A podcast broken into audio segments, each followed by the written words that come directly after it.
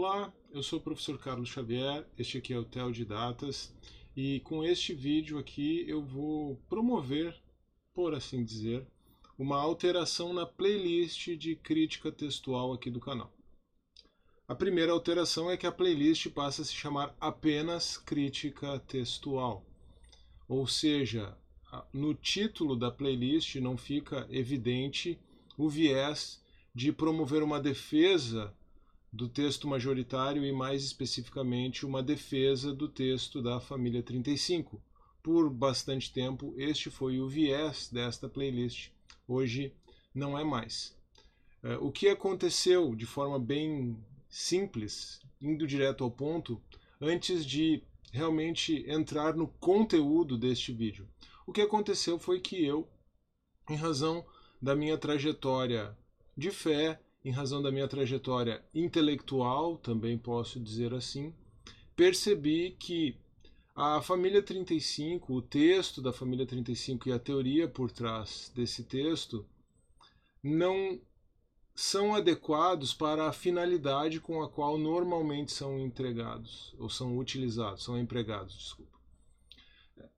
De forma bastante simples, a família 35 acaba sendo utilizada e foi utilizado foi utilizada por mim, inclusive, para suprir lacunas existenciais, questões que demandam, na verdade, cuidado pastoral, e por outro lado, há um emprego apologético, ou uma tentativa de emprego apologético da teoria da família 35, do texto do Novo Testamento, para resolver questões que não são propriamente questões apologéticas. É, o objetivo deste vídeo aqui, particularmente, não é tratar sobre isso, tudo bem? Eu tratei sobre isso recentemente, ou melhor, num vídeo que foi publicado recentemente aqui no canal, o vídeo em que eu conversei pela segunda vez com o Marcelo Berti, e o tema deste segundo vídeo, que passa a ser o, na numeração o 21 dessa playlist, eu já vou falar sobre isso, Neste vídeo, o tema deste vídeo, dessa minha conversa com o Marcelo Berti, foi fundamentalismo textual, pastoreio e apologética. Então veja que não foi exatamente um, um vídeo sobre crítica textual. Assim como muitos dos vídeos aqui do canal não são exatamente sobre crítica textual.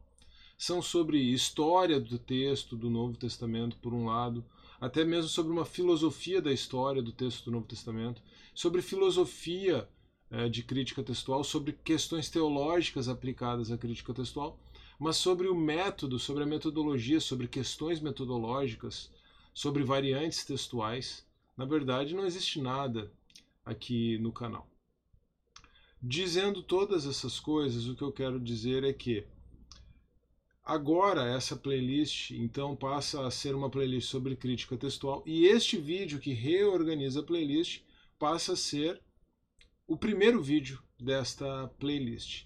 É interessante que você vai notar com a playlist mantendo os vídeos e mantendo inclusive a sequência de numeração dos vídeos, você vai perceber até mesmo a evolução do meu pensamento, do meu enfrentamento do assunto e como isso repercutiu aqui no TEL de datas. Mas para mais detalhes sobre essa minha mudança é, de posição, você pode acompanhar o vídeo com o Marcelo Berti, porque além de ouvi-lo a respeito de fundamentalismo textual, de questões de pastoreio e de questões de apologética, eu também apresentei a minha opinião, as minhas impressões a respeito deste uso da crítica textual e as minhas impressões de forma um pouco mais é,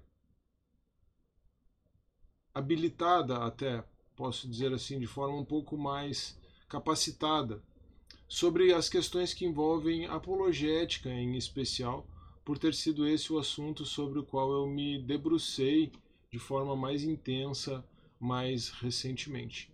Então você pode, caso queira, acompanhar essa discussão de forma mais ampla, é, ir para o vídeo numerado como número 22, eu vou passar por ele, é, e eventualmente eu vou também abordar isso em mais conteúdo, em mais vídeos aqui do canal, mas eu não estou com pressa para fazer isso no momento. Tudo bem? com essa observação inicial, vão aí cinco minutos de considerações iniciais, eu vou adotar a seguinte estratégia. Eu vou passar em revista os até agora 21 vídeos dessa playlist, considerando já o último vídeo é, com o Marcelo Berti, porque ele vai, vai ter sido postado é, antes de eu também postar este vídeo aqui, ele já consta ali na própria playlist, tá bom?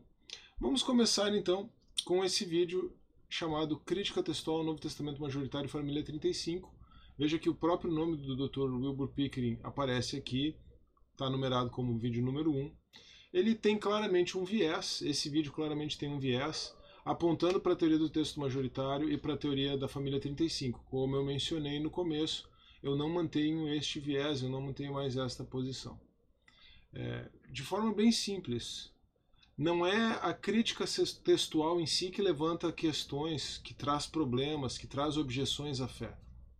Tá? E por isso a resposta às objeções céticas à fé devem ser encontradas na apologética e não na crítica textual.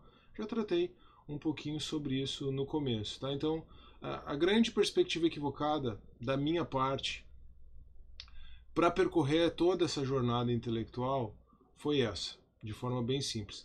Não apenas radicada num, numa, numa compreensão equivocada quanto à apologética, mas também é, radicada numa compreensão equivocada, numa questão é, equivocada ou, no mínimo, problemática quanto à perspectiva existencial quanto a algo que demanda um cuidado pastoral mais propriamente, e eu vou procurar tratar sobre isso também é, na análise de vídeos que eu vou fazer na sequência aqui. No final deste vídeo eu apresento um jogo de palavras, eu trabalho um jogo de palavras inspirado e preservado. É, faço uma articulação entre essas ideias de inspiração e preservação que remete ao segundo vídeo. Como eu vou tentar demonstrar aqui, eu não creio que essa distinção entre inspiração e preservação permaneça sendo algo relevante. Com isso, nós vamos para o segundo vídeo, Novo Testamento inspirado e preservado. Neste segundo vídeo, o que eu trabalhei foi a relação entre preservação e inspiração do texto do Novo Testamento, fundamental, que é, é uma relação que é fundamental para defensores de um texto, de um tipo de texto preservado, como é a perspectiva do texto majoritário e especialmente a perspectiva da família 35. À época, eu pensava que essa relação era necessária, hoje eu não vejo mais assim. Quero dizer, eu não vejo mais como nem um pouco necessária a relação entre inspiração e preservação. Eu acho que a inspiração é algo considerada nos seus próprios méritos e a necessidade de preservação do texto não é decorrente da afirmação da inspiração do texto. Eu vou dizer isso, tá? Para demonstrar que a minha premissa básica hoje e a premissa que me leva para fora da teoria do texto majoritário e para fora da, da defesa da família 35 é que não existe uma relação entre inspiração e preservação, certo? Não existe essa relação. Isso tem a ver com a própria forma como Deus soberanamente escolheu se revelar. Não havendo essa relação, não é necessário para ter acesso à revelação de Deus que qualquer pessoa tenha certeza ou seja, a certeza a respeito das exatas palavras do texto, tanto do Antigo quanto do Novo Testamento, não é necessária a fé. E aí a epistemologia reformada, a epistemologia do Alvin Plantinga, ou algo muito próximo dessa epistemologia, vai trazer a solução e vai traçar as distinções importantes aqui. Eu trabalhei um pouco sobre isso na, no, no vídeo que gravei com o Marcelo Berti. Tá? É, mas eu quero só demonstrar como é possível construir dois raciocínios logicamente válidos a respeito dessa relação entre inspiração e preservação, mas que, por serem logicamente válidos, vão apenas indicar a maneira como alguém avaliará as premissas, desculpa, avaliará as evidências. As premissas se eh, concatenam, concatenam numa relação que é logicamente válida e esse raciocínio lógico ele vai simplesmente ditar a maneira como alguém avaliará as premissas, tá bom? Então o raciocínio é mais ou menos os, os dois raciocínios são mais ou menos os seguintes. A, a ideia básica é a premissa básica, ela é mantida para os dois é, raciocínios, tá? Para os dois tipos de silogismos hipotéticos aqui. E como eu mencionei, eu não creio mais na validade desta premissa, ou melhor, na verdade, na, so, na solidez desta premissa básica. A premissa básica, que é o passo número um de cada um desses argumentos, é: um, Deus inspirou logo Deus preservou. E aí você vai ter duas abordagens válidas possíveis. Ou você vai ter a afirmação do antecedente, um silogismo hipotético do tipo modus ponens, ou você vai ter a negação do consequente, um silogismo hipotético do tipo modus tollens. Ambos os argumentos são formalmente válidos, tá bom?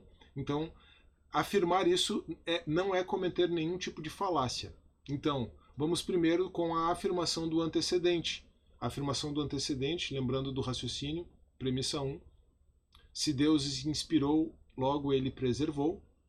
A afirmação do antecedente, 2. Deus inspirou. 3. Conclusão, portanto, Deus preservou. Esse raciocínio é logicamente válido. E se a pessoa afirma esse raciocínio, a pessoa vai avaliar as, as evidências, desculpa, a partir desse raciocínio.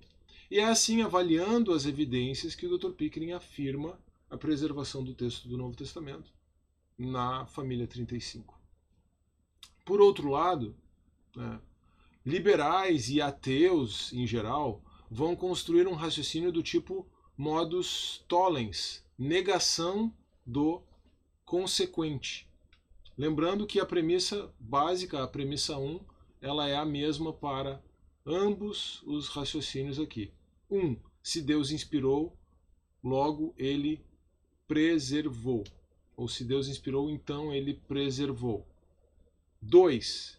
Afirmarão os liberais e os ateus. Deus não preservou. 3. Conclusão, logo Deus não inspirou a premissa 2 desse raciocínio, a afirmação da não preservação do texto, ela extrai seus elementos das múltiplas milhares de variantes textuais. Mas essa é apenas uma maneira de enfrentar a existência de variantes textuais que pressupõe também uma determinada teologia. É, você pode reter uma teologia de inspiração do texto sem necessariamente vincular essa teologia à necessidade de preservação, como eu mencionei. Tudo bem? Agora, se eu realmente mantiver a primeira premissa, eu vou ter que transitar do modus ponens, Deus inspirou, por isso ele preservou, para o modus tollens, Deus não preservou, por isso ele não inspirou. Eu não tenho muita saída. E a única saída além da negação da própria primeira premissa, ou da refutação da própria primeira premissa, ou do abandono, no, como no meu caso, da própria primeira premissa, a alternativa é tentar encontrar uma preservação no âmbito e no contexto da crítica textual. Alguém poderia construir a sua argumentação assim, da, no contexto da teoria eclética, mas eu não acho que seja o caso. Eu realmente penso que não nos é necessário certeza acerca do texto do Novo Testamento. Isso não é necessário. A certeza, palavra por palavra, da exata redação 100% do texto do Novo Testamento, considerando que você vai ter uma certeza aí de 90% para cima né, é, das palavras. É, aí vai depender de como você avalia as variantes e a qualidade das variantes. Poderia se falar até em 99%, 98%. Enfim, vou deixar isso para os estudiosos de crítica textual.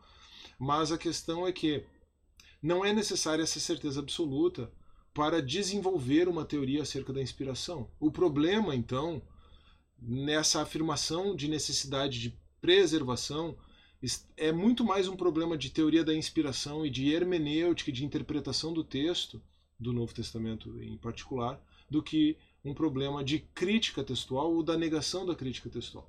Então eu penso realmente que toda a discussão acaba sendo deslocada para o é, ponto errado, é, para o foco é, errado, para o foco equivocado. E é por isso que eu não mantenho mais a necessidade de defesa da família 35, exatamente por não sustentar mais, ou não entender como plausível, talvez seja melhor dizer assim, essa premissa, essa primeira premissa, tanto para defensores de um texto majoritário, de um texto preservado, quanto para detratores do Novo Testamento a partir das variantes textuais. Eu não é, entendo que essa premissa, preservado logo, ou melhor, inspirado logo preservado, ela seja plausível. Preciso também é, dizer que afirmar o consequente é um raciocínio logicamente é, inválido. Tudo bem? Afirmar o consequente é uma falácia. Então você não pode, logicamente, construir o seguinte raciocínio: Deus inspirou, se Deus inspirou, então ele preservou. O silogismo hipotético tem o sei e o então, tá bom? Só para deixar ele em termos lógicos bem é, formalmente adequados. Se Deus inspirou, então ele preservou. O que você não pode fazer é, Deus preservou, aqui está a prova, por exemplo, na família 35, logo Deus inspirou. Isso não pode ser feito, tá? Isso é uma, é uma falácia lógica, a falácia lógica da é, afirmação do consequente. Tudo bem? Logicamente válido é apenas a afirmação do antecedente. De novo, modus ponens. Ou a negação do consequente, modus tollens. Então tem que ter muito cuidado, porque você não pode achar que por causa da demonstração da evidência da preservação na família 35, por exemplo, essa é a prova de que Deus preservou, de que Deus inspirou, desculpa. Porque construir um raciocínio dessa forma, se Deus inspirou, então ele preservou, Deus preservou, aqui está a prova, na família 35, ou no texto dos receptos, ou num texto majoritário, ou até mesmo no texto crítico. Se você acha que a prova se alguém acha que a prova da inspiração do texto está na reconstrução pelos críticos textuais, todas essas formas de, de examinar ou de se aproximar da realidade a partir desse, do encadeamento dessas premissas são formas inválidas, são uma falácia, constituem a falácia da afirmação do consequente.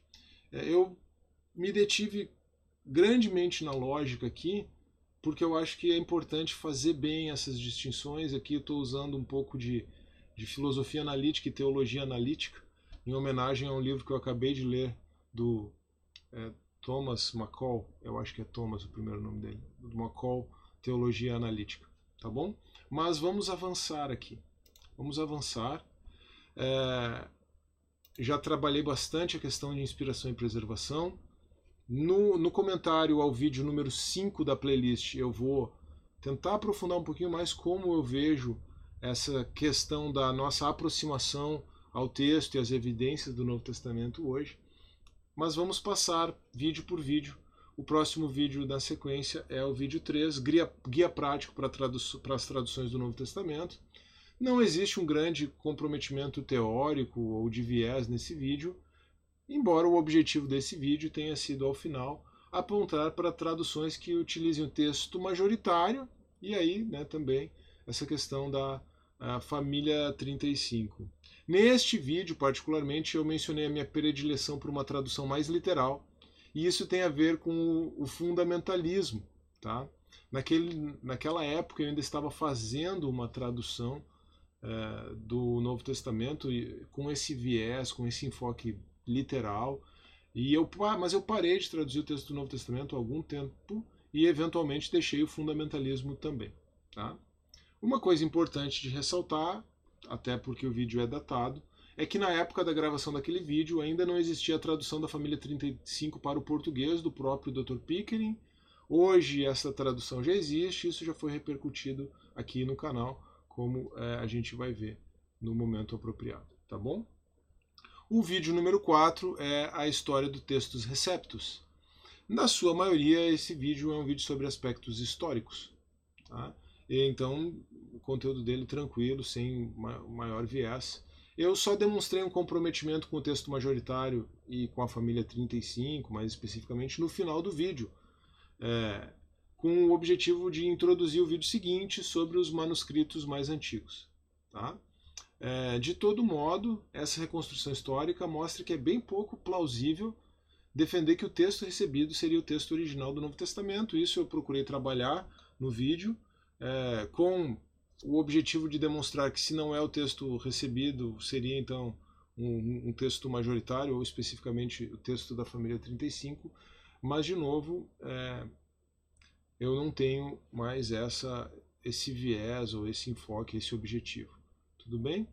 É, na verdade, como eu mencionei, é, o vídeo 4 também, de certa forma, preparou o caminho para o vídeo 5, que procura, procura ou procurou responder a pergunta se manuscritos mais antigos são mesmo, mesmo melhores. E neste vídeo o que eu faço é apenas repercutir as ideias que remontam a John Burgon e que foram incorporadas pelo Dr. Pickering no seu trabalho de desacreditar o texto crítico a partir da teoria de Westcott e Hort. Obviamente é possível falar sim em maior coesão entre os manuscritos mais recentes, havendo uma grande falta de coesão sim entre os manuscritos mais antigos. Contudo, como eu já mencionei, eu não vejo isso como um desafio à fé. Por quê? Em primeiro lugar, porque os manuscritos mais antigos têm uma importância apologética grande, inclusive numa perspectiva quantitativa e não qualitativa para a afirmação da credibilidade do Novo Testamento em comparação com outros documentos antigos. Se você pega o gênero literário biografias antigas, é, você tem uma proximidade muito maior do Novo Testamento, tanto no que diz respeito aos originais, quanto no que diz respeito às cópias. Você tem uma proximidade muito grande com os fatos que estão sendo retratados. Incomparável quando você coloca é, em paralelo com biografias antigas de personagens antigos. Então isso a, constrói quantitativamente, inclusive, e não necessariamente qualitativamente, sem olhar para a qualidade desses manuscritos, um argumento muito forte para a credibilidade do Novo Testamento. Tá? Mas de forma resumida, eu entendo hoje como algo equivocado atribuir critérios contemporâneos de confiabilidade e precisão a um texto produzido na antiguidade. Tudo bem? Nós, contemporaneamente, é que precisamos de absoluta precisão factual. Tá bom? Na antiguidade não era assim. Nem mesmo para a revelação escrita de Deus, tá? Essa precisão factual deve ser compreendida como necessária. Porque Deus escolheu se revelar nesse tipo de ambiente cognitivo em que precisão factual não era um critério acadêmico, entre aspas, como é um critério acadêmico hoje. Então, se o próprio Deus escolheu se revelar assim, quando nós postulamos esse tipo de precisão factual para postular também a credibilidade do Novo Testamento, nós estamos, entre aspas, sendo mais realistas do que o rei. Nós estamos impondo a palavra de Deus revelada de forma escrita, porque a palavra de Deus revelada antes de ser revelada de forma escrita, ela é Cristo. Cristo é o Logos de Deus e a palavra escrita ela só tem o seu fundamento de autoridade em razão do, do Logos revelado, que é Cristo. Isso é uma questão importante também no que diz respeito à filosofia e à teologia da revelação divina, mas nós, se o próprio Deus escolheu é, se revelar num contexto cultural, social e até mesmo intelectual, em que essa precisão factual não era exigida, não era é, necessária, se isso nos diz algo a respeito da própria revelação de Deus que foi escrita, isso acaba se estendendo para a questão das cópias e da produção de cópias. A precisão, a precisão factual é, ela não era algo pelo que os copistas, e especialmente os primeiros copistas, primavam, isso não tem a ver com o fato de que eles não consideravam que não se tratasse de palavra de Deus, ou que copistas que consideravam que se tratasse de palavra de Deus seriam mais cuidadosos. Não, isso não tem a ver com isso. Isso tem a ver com o ambiente cognitivo uh, da época. Então, se Deus escolheu se revelar naquela época, ele usou as estruturas de plausibilidade e de confiabilidade próprias à época. E toda essa discussão, feita tanto da parte daqueles que querem denegrir o texto do Novo Testamento, quanto da parte daqueles que querem é, afirmar a revelação a partir de preservação, tudo aquilo que eu acabei trabalhando de forma breve antes, toda essa discussão parte de um equívoco conceitual, de uma premissa equivocada, na minha opinião, hoje. Eu tenho essa perspectiva, que é projetar estruturas de plausibilidade, estruturas de confiabilidade, padrões epistêmicos contemporâneos sobre é, uma época em que vigoravam padrões epistêmicos, estruturas de plausibilidade, estruturas de confiabilidade diferentes, e foi nessa época que Deus escolheu se revelar. Então é assim, é, misturando questões de apologética com questões de hermenêutica, trazendo essas questões para um enfrentamento da perspectiva do texto. Como eu mencionei, tem uma filosofia, uma teologia da inspiração anterior a isso, que eu acabo é, considerando as questões hoje em dia. O vídeo 6, na sequência, o que é um arquétipo e como o Dr. Pickering chegou à família 35 é basicamente um vídeo preparatório ao sétimo vídeo. Não há nada demais nesse sexto vídeo. É, e para falar a verdade, ele é bem desnecessário, já que seria melhor deixar que o Dr. Pickering falasse por si mesmo, que ele acabou fazendo no vídeo seguinte. Né? Mas, de todo modo, a ideia de arquétipo utilizada acaba sendo circular. E se colocada na forma de um silogismo, incorre na falácia do termo médio não distribuído. Então, as questões lógicas aqui é, de novo, né, que são importantes de serem trabalhados. Como seria esse silogismo e, e, e por, por que ele incorreria na falácia do termo médio não distribuído? Ah, o silogismo seria mais ou menos o seguinte: o texto original é um arquétipo. Esse agora é um silogismo categórico, tá? não é um silogismo hipotético como os primeiros que eu trabalhei. O texto original, um, o texto original é um arquétipo.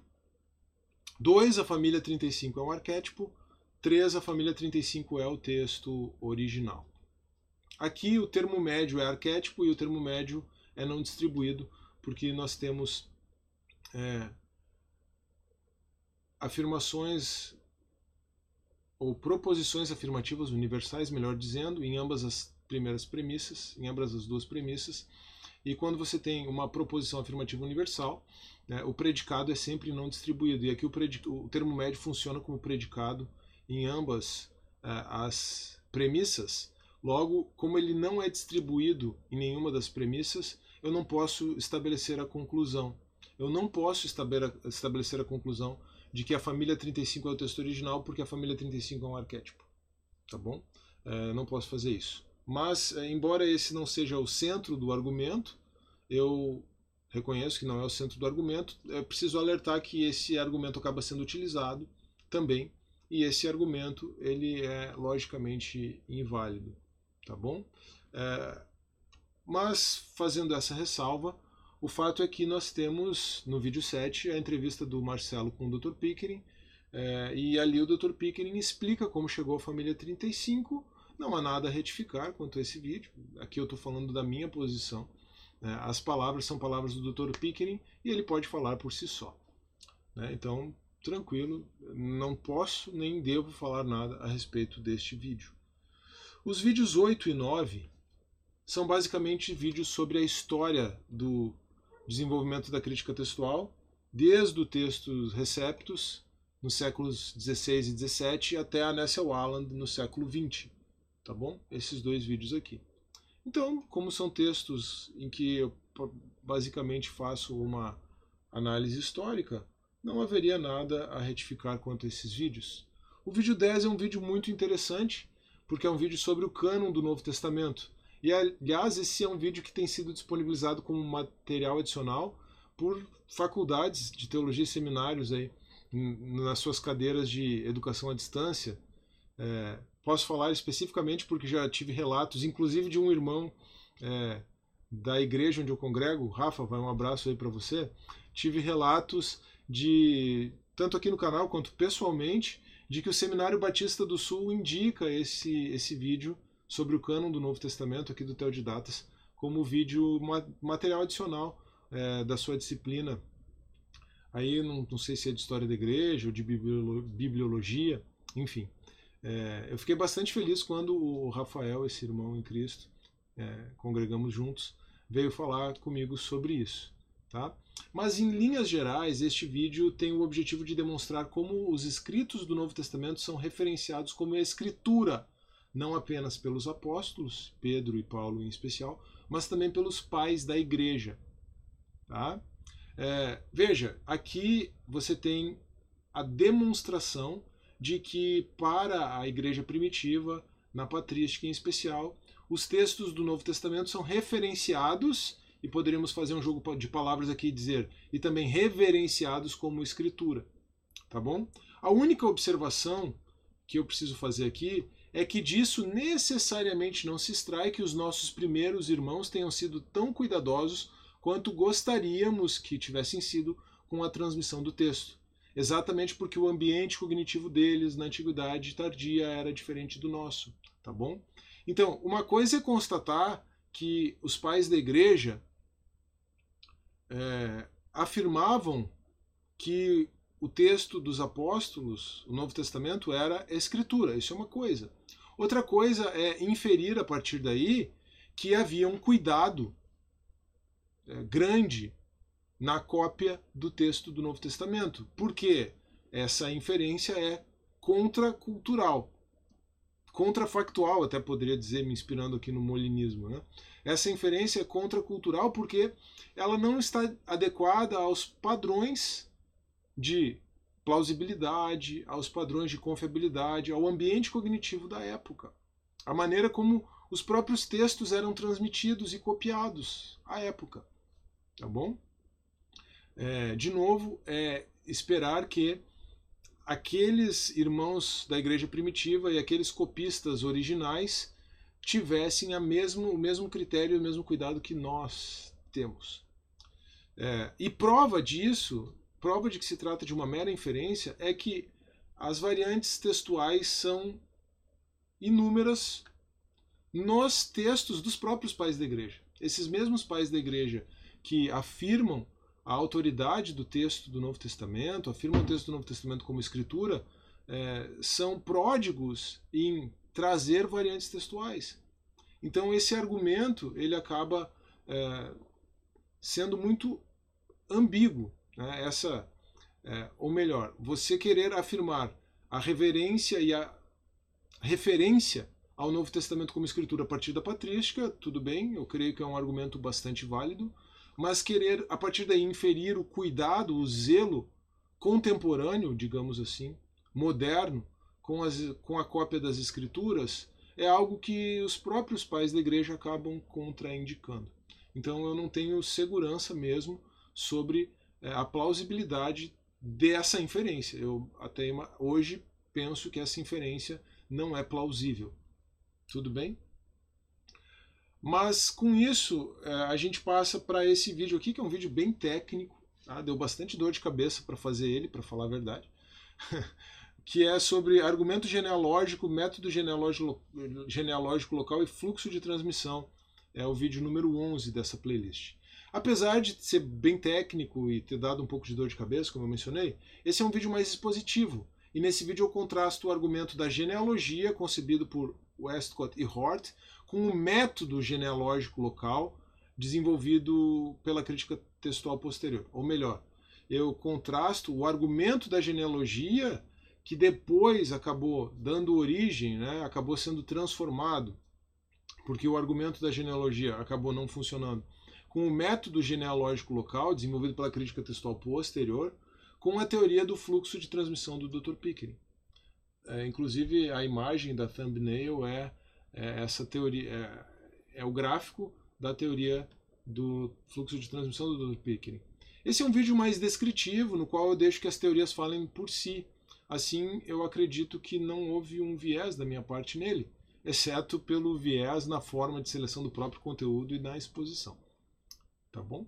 O vídeo 12 é um vídeo sobre a recensão luciana, ou recensão luciânica, uma recensão supostamente feita uh, por Luciano. Esse é um vídeo sobre a polêmica em torno dessa recensão. O Westcott e o Hort defenderam que houve essa recensão. O Dr. Pickering afirma não haver provas e apresenta uma teoria alternativa para a transmissão do texto. Essa questão sobre a existência ou não desta recensão é uma questão que tem que ser avaliada é, nos seus próprios méritos e ela tem que ser verificada no ambiente acadêmico. É, não é esse texto que vai, não é esse vídeo, desculpa, que vai trazer uma resposta para isso. O vídeo 13 é um vídeo mais assim é, explicativo, né? KR ou família 35. Neste vídeo eu explico porquê, o porquê do nome família 35, que equivale ao grupo KR de Van Soden.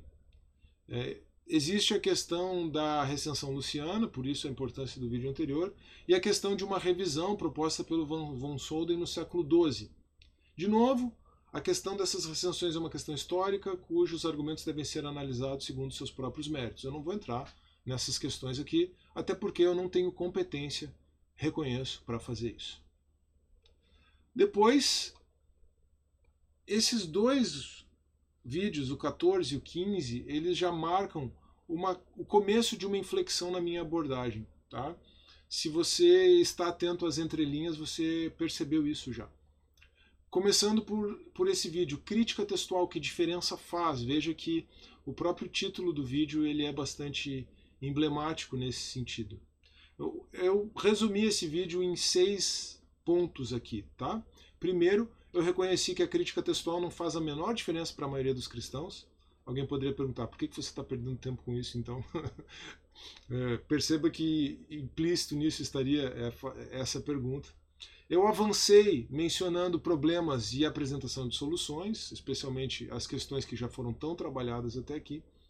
Eu mencionei que as variantes textuais não afetam nenhuma das doutrinas essenciais, isso é verdade, porque a preservação não é uma doutrina essencial, eu afirmei, no, como quarto passo nesse vídeo, uma doutrina da inspiração ligada à necessidade de preservação do texto. Já trabalhei exaustivamente nisso aqui, é, sobre isso aqui, e depois apresentei duas questões. Né? Trouxe dois, dois aspectos.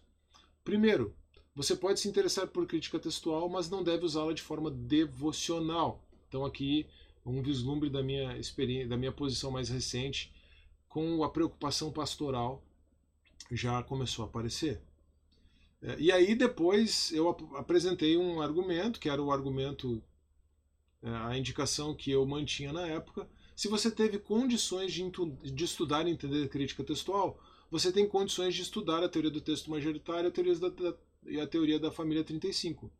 Supostamente isso resolveria problemas levantados pela crítica textual. Como eu digo isso, como, como eu resolvo isso hoje? Eu poderia dizer o seguinte: você tem condições de estudar apologética, de filosofia, você tem condições de estudar a inspiração, filosofia da, da revelação, eh, teologia da revelação, filosofia da ciência, epistemologia e epistemologia reformada e resolver os problemas de outra forma, que é como eu acabei fazendo. Tudo bem? É, por fim, eu trabalhei algo que prepararia o caminho para o, texto, o, vídeo seguinte. É, o sexto ponto do, deste vídeo é que a teoria por trás do texto da família 35 é, que, é a que melhor se ajusta à premissa da inspiração colada, é, acoplada, implicada com a premissa de preservação. Isso é verdade, certo? Continuo achando que se você vai manter é, essas duas coisas ligadas, então, é, a, a, teoria por trás da família 35 me parece ser a que melhor ajusta essas duas coisas, tá bom? E com isso eu mencionei haver uma premissa transcendental, a premissa da revelação, da inspiração e da preservação do texto, associada a evidências empíricas ou a, a análise de evidências empíricas. Mas eu já demonstrei aqui como essa maneira de trabalhar, que é transcendente nas premissas, mas empírica nas demonstrações, ela parte de uma afirmação teológica que está implicada lá naquele raciocínio do tipo modus ponens. se Deus inspirou, então ele preservou, Deus inspirou, logo ele preservou, logo ele tem que ter preservado. Vamos atrás da demonstração da preservação. Tudo bem? Isso introduziu o vídeo seguinte sobre a beleza epistemológica da família 35. É, e nesse vídeo eu apresento realmente, eu tinha ficado com receio com o passar do tempo, de ter incorrido na falácia da afirmação do consequente, mas eu não fiz isso. Nesse vídeo, particularmente, eu apresento a relação entre inspiração e preservação na forma de um silogismo hipotético válido, um silogismo modus ponens, tá? Mas como eu já comecei a trabalhar ali questões de filosofia da ciência e de apologética, eu já dava sinais do meu caminho para fora dessa enrascada intelectual na qual eu mesmo havia me colocado, tá? eu estava usando recursos intelectuais inadequados para é, a solução de questões intelectuais também colocadas de maneira inadequada. Agora eu penso que eu uso é, recursos intelectuais um pouco mais refinados, tá? Só isso.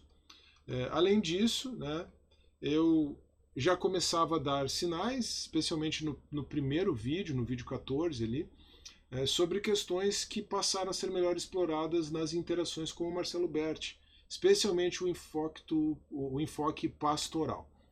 Tá bom? A partir deste momento, do vídeo 16 em diante, a playlist conta apenas com lives. E aí, como a live é mais dinâmica, essa minha análise aqui, depois de mais de 40 minutos, se torna um pouco mais tranquila de ser feita. Uh, o vídeo 16, Apologética e Crítica Textual, o meu objetivo aqui era demonstrar como a família 35 poderia servir à defesa da fé. Foi uma live feita com o Dr. Pickering, inclusive no Instagram.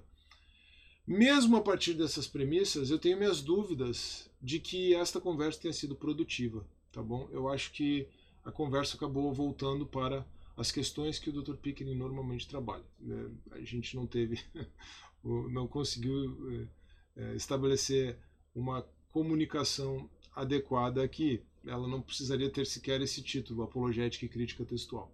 Hoje, eu vejo como apologética deve ser encontrada na apologética e não na crítica textual ou na sua negação com é, uma teoria como a da família 35. O vídeo 17 é um vídeo de lançamento do livro do Marcelo Freitas, em que ele procura trazer o trabalho do Dr. Pickering, eles escreveram em conjunto, em coautoria, de forma mais é, acessível meu bom amigo Marcelo Freitas. É... Então, o grande protagonista dessa live foi o Marcelo. O, o, o livro foi lançado. Quem tem interesse é, intelectual no assunto continua sendo continua aí a minha recomendação do livro, assim como de todo o trabalho uh, do Dr. Pickering. Tá? Eu quero realmente não levar essa essa minha mudança de perspectiva para o lado pessoal de maneira nenhuma. E eu ah, creio que esteja conseguindo fazer isso, tá bom? Uh, mas aqui a coisa começa a ficar um pouco complicada, tá? É, e é, a, as lives aqui, elas é, inclusive refletem isso. Essa live Diálogos Textuais com Marcelo Berti, que é a, a número, o vídeo de número 18 dessa playlist de, dessa playlist de crítica textual aqui, é uma live em que é, marca, um, demarca um momento um momento em que a minha reflexão começou a se aprofundar mais, especialmente em razão das posturas, tá bom? É, o que aconteceu aqui? Eu tentei promover um diálogo entre o Marcelo Berti, porque o Marcelo Berti tinha levantado questões acerca da teoria do Dr. Do, do Dr. Pickering numa live com o Paulo Von. Eu tentei realmente estabelecer uma, um diálogo, é, não um debate. O Berti, quando eu fiz o contato com ele, fez questão de, de enfatizar que seria um diálogo e não um debate. É, um diálogo entre a perspectiva do Marcelo Berti, da crítica textual, apresentando críticas à teoria do texto majoritário, apresentando críticas à teoria do Dr. Pickering, da família 35, como ele fez nessa live e tem feito, é, inclusive em postagens no Instagram, apresentando a questão do fundamentalismo textual, que foi uma questão importante para a qual eu acabei despertando também, tá? É, mas o meu desejo naquele momento, meu desejo conciliatório, era que o próprio Dr. Pickering se engajasse neste diálogo mas isso não foi possível. O Dr. Pickering não quis é, dialogar, conversar com o Marcelo Berti. É, por isso, eu acabei dialogando com o Marcelo, é, representando a família 35, mas num momento em que eu internamente, intelectualmente, em razão do meu estudo de apologética e etc., já vinha titubeando quanto a estas questões, tá? Eu preciso ser bem franco com você agora, embora eu tenha sido também bastante honesto intelectualmente de manter a minha posição, a posição dos vídeos aqui do canal, enquanto eu ainda estava processando todas essas questões, tá? Mas eh, mesmo eu não sendo a pessoa mais mais indicada para esse diálogo, eu creio que foi um diálogo bastante produtivo. O vídeo 19 é o vídeo sobre que é um vídeo comemorativo, né? Um vídeo uma live mais festiva em razão dos 87 anos do Dr. Pickering e da conclusão da tradução do texto da família 35 para o português, é, teve mais esse caráter. Tá? É, e o vídeo de número 20, que teve o título Defesa da Família 35, foi a live na qual o Dr. Pickering apresentou sua resposta ao Marcelo Berti.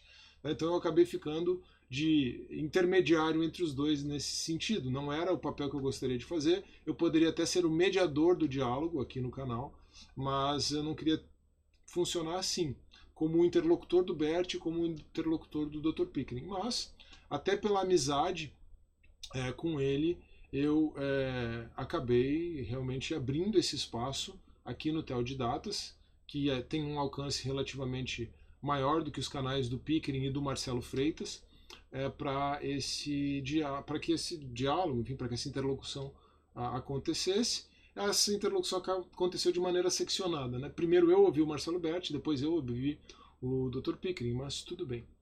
É, eu fico feliz que, eu, que essa playlist do Tel de Datas, agora de forma bem mais específica, tá? antes de eu falar do vídeo que aqui está numerado como 21. Eu fico feliz que essa playlist do Tel de Datas tenha de fato cumprido com a finalidade para a qual ela foi idealizada.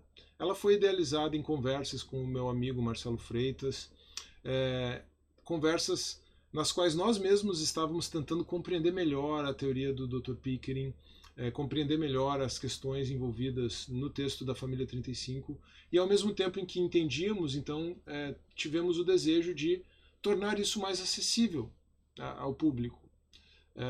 Por isso o Marcelo acabou inclusive escrevendo um livro então eu fico feliz que essa playlist tenha alcançado o seu objetivo. Na verdade, quando eu cheguei no vídeo número 7, sendo, fazendo aqui até uma, um, um relato pessoal. Quando eu cheguei no vídeo de número 7, que foi exatamente a entrevista do Marcelo com o Dr. Pickering, eu naquele momento eu fiquei com uma sensação de dever cumprido, tá bom? Mas é claro, houve questões para serem trabalhadas depois na sequência e aí houve a minha própria jornada, o meu próprio percurso intelectual e existencial, como eu mencionei. Certo?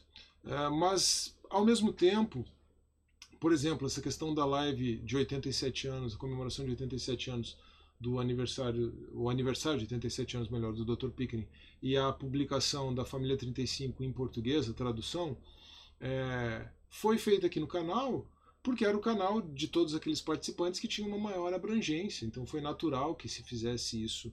Né? É... Mas eu fico feliz hoje que o canal do Dr. Pickering esteja ganhando tração, ganhando inscritos, o canal do meu amigo Marcelo Freitas também estejam ganhando inscritos, então eles vão poder fazer a defesa do texto da família 35 lá nos seus canais de forma muito mais competente do que eu aqui. Até porque eu não retenho mais as mesmas premissas como eu procurei é, deixar claro. O vídeo que marca então essa essa alteração, essa mudança aqui no canal, ah, um comentário. Você pode até ver que a thumbnail da, da playlist, enquanto eu gravo esse vídeo aqui, ainda tem crítica textual e família 35, né? Eu vou substituir por uma, pela thumbnail desse vídeo, que vai ter apenas crítica textual e de datas, porque o meu objetivo agora não é mais defender o texto da família 35, embora você possa encontrar vasto material para essa defesa aqui no canal, isso continua é, inalterado. Mas o último vídeo, então, na sequência, até porque esse, embora seja numerado, este aqui, embora seja numerado como 22, vai para o começo da playlist, tá bom? O último vídeo na sequência, por enquanto, é o vídeo sobre fundamentalismo textual, pastoreio e apologética. Então foi uma segunda conversa com o Marcelo Berti, nós gravamos e eu disponibilizei posteriormente, é, inclusive porque eu queria ter um, um diálogo mais profundo com o meu amigo Marcelo Freitas, isso acabou acontecendo, não da maneira como eu gostaria, em razão da correria, mas pude acertar as coisas com, com o meu amigo Marcelo, não o Bert, o Freitas. Mas neste vídeo aqui, Fundamentalismo Textual, eu pude entrevistar o Marcelo Berti acerca do que ele chama de fundamentalismo textual, ele pôde definir o que é o fundamentalismo textual, demonstrar como teorias, como a teoria da família 35 e outras teorias que afirmam essa necessidade de preservação do texto estão evadas por esse fundamentalismo. Né? Mas na sequência, nós tratamos ainda de questões pastorais e de questões de apologética. Eu já mencionei bastante sobre isso aqui. Além de ouvir o Marcelo Berti, eu pude articular um pouco a forma como eu vejo a questão. Então, se você quiser um aprofundamento até um pouco maior, vá para aquele vídeo. Eu acabei sendo mais prolixo nesse vídeo aqui do que eu gostaria, mas é uma, uma espécie de catarse aqui, talvez, né? uma espécie de é, é, diálogo com você aí, como meu, como meu ouvinte, como, como meu é, seguidor, enfim, você que está acompanhando o Theo de Datas aqui neste vídeo, é uma maneira de eu colocar, recolocar os meus pensamentos, as minhas ideias, externalizar, né, verbalizar isso. Em ordem você percebe que elas já estão, né? mas apenas uma forma de também verbalizar, externalizar todos esses pensamentos, todas essas reflexões, mas esse vídeo poderia ter sido mais, mais curto. É, reconheço isso. Talvez na sequência eu grave conteúdos um pouco mais, mais diretos, mais objetivos. Talvez até faça recortes desse vídeo com o Marcelo, Marcelo Berti, mas não estou com pressa para fazer isso. Tá?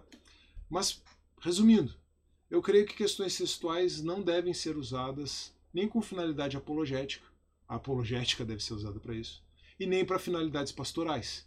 É o cuidado pastoral da igreja que deve ser usado para isso. É, o que aconteceu foi que, com o passar do tempo, eu percebi que as pessoas até me procuravam em razão dos vídeos aqui do canal, trazendo questões de crítica textual, mas o problema de muitas dessas pessoas eram problemas pastorais, entrando nas questões, nos dilemas, nas dúvidas. Eu percebi que não era a crítica textual que iria trazer resposta para essas pessoas. Essas pessoas estavam precisando de cuidado pastoral realmente. Tá? Então, por isso, essa ênfase que eu resolvi colocar nessa questão de pastoreio. Foi até interessante que, num primeiro momento, o Marcelo não entendeu qual seria a minha ênfase na pergunta sobre o pastoreio, embora eu tenha mandado previamente as perguntas para ele também, mas nós conseguimos ajustar a nossa, o nosso diálogo. Tava, ele estava pensando numa perspectiva mais macro, uma perspectiva mais coletiva de pastoreio da igreja, e eu estava pensando numa perspectiva micro, né, individual do pastoreio de cada, cada pessoa com essas, com essas dúvidas, com essas questões que no fundo acabam sendo questões existenciais. Mas nós conseguimos ajustar o, o, o discurso também, afinar a conversa e acabamos tratando disso. É, por isso, então, é que toda a relevância que a teoria da família 35 um dia teve para mim acabou caindo por terra. Embora eu reconheça, então quero fazer essa, essa afirmação antes de encerrar.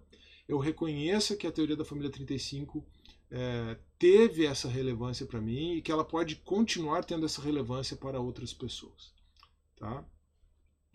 É, esse vídeo aqui, este vídeo aqui, vai ficar numerado como 22 dessa playlist, mas vai ser o primeiro, tá bom? Quem chegar no, no, na, no Tel de Datas aqui procurando sobre crítica textual vai deparar com esse vídeo, talvez isso seja é, importante. E uma nota especial é sobre o curso de grego do Novo Testamento aqui. Durante todo o curso, eu usei e disponibilizei o texto grego da família 35.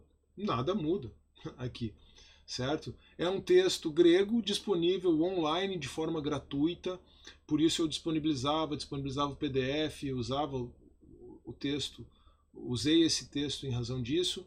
Não surge o, te, o, o, o curso de grego não, não, não se volta e não levanta nenhum tipo de questão é, textual. E as questões textuais que seriam levantadas em 1 João, o texto grego que eu utilizei, não teriam é, grande relevância. Claro, tem, tem o, o, parênteses joanino de 1 João 5, 7 e 8, mas o próprio Dr. Pickering entende que o parênteses joanino não é original. Então, veja, é, as, são as questões lá do texto dos receptos, né? e das daquelas é, é, defesas ad hoc, a posteriori da doutrina da Trindade, desnecessárias, porque a doutrina da Trindade se sustenta por si só é, com o texto consensual do Novo Testamento, é, vamos dizer assim, e mais do que isso, com a revelação do Deus Trino no Pai, no Filho e no Espírito Santo. Mas, deixando isso de lado, é, faço essa ressalva de que é, não há nenhuma, nenhuma implicação, nenhum problema é, para o curso de grego do Novo Testamento aqui. O texto utilizado foi o texto da família 35, disponibilizado, disponibilizado inclusive o PDF para os alunos do, do curso. Lembrando que esse foi um curso gratuito aqui no canal. É, então, é preciso fazer essa menção por ter utilizado o texto da família 35 no curso do, de grego do Novo Testamento, mas não vejo nenhuma questão é, aqui. É, tudo bem? Espero que você tenha gostado desse vídeo, espero que ele tenha sido elucidativo, instrutivo e quem sabe até edificante. Caso você esteja lidando com questões existenciais e intelectuais, o meu conselho é que você direcione é, a sua a, só consigo pensar na palavra em inglês, mas a tradução para o português não vai ficar boa. Em inglês seria struggle. Você direcione a sua luta, né, a, sua, a sua labuta, o seu labor, é, tanto do ponto de vista de vida devocional, quanto do ponto de vista de trabalho intelectual, as duas coisas interligadas, preferencialmente, para o lugar certo. Para uma vida devocional, para um cuidado pastoral, resolvendo as questões existenciais existencialmente, engajando-se em disciplinas e exercícios espirituais, por um lado, e por outro lado, é, estudando e trabalhando questões apologéticas, ainda que possa haver é, conexão, é, algum tipo de interligação com as questões que envolvem o texto do Novo Testamento.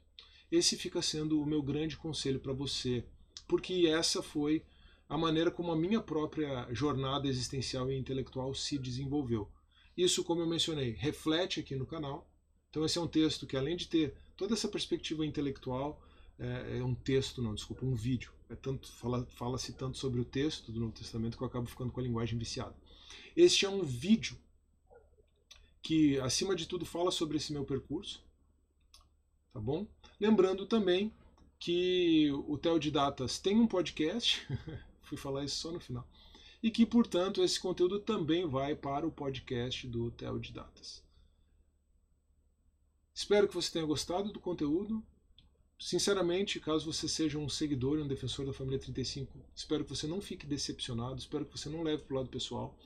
É, procurei ser o mais claro e o mais é, cordial e amigável possível aqui apesar da questão do fundamentalismo textual, que é um risco quando a gente trata deste assunto. Desejo que Deus abençoe você ricamente. É, não sei se vou produzir mais conteúdo aqui no Teodidatas ainda neste ano de 2022, embora eu tenha alguns projetos e algumas ideias para 2023. Caso eu não poste nada por aqui, um Feliz Natal, um Feliz Ano Novo para você, se você está vendo esse vídeo agora no final de 2022. Se não, que Deus abençoe você ricamente nessa sua, nesse seu percurso, nessa sua jornada é, existencial e intelectual. Um grande abraço e até a próxima.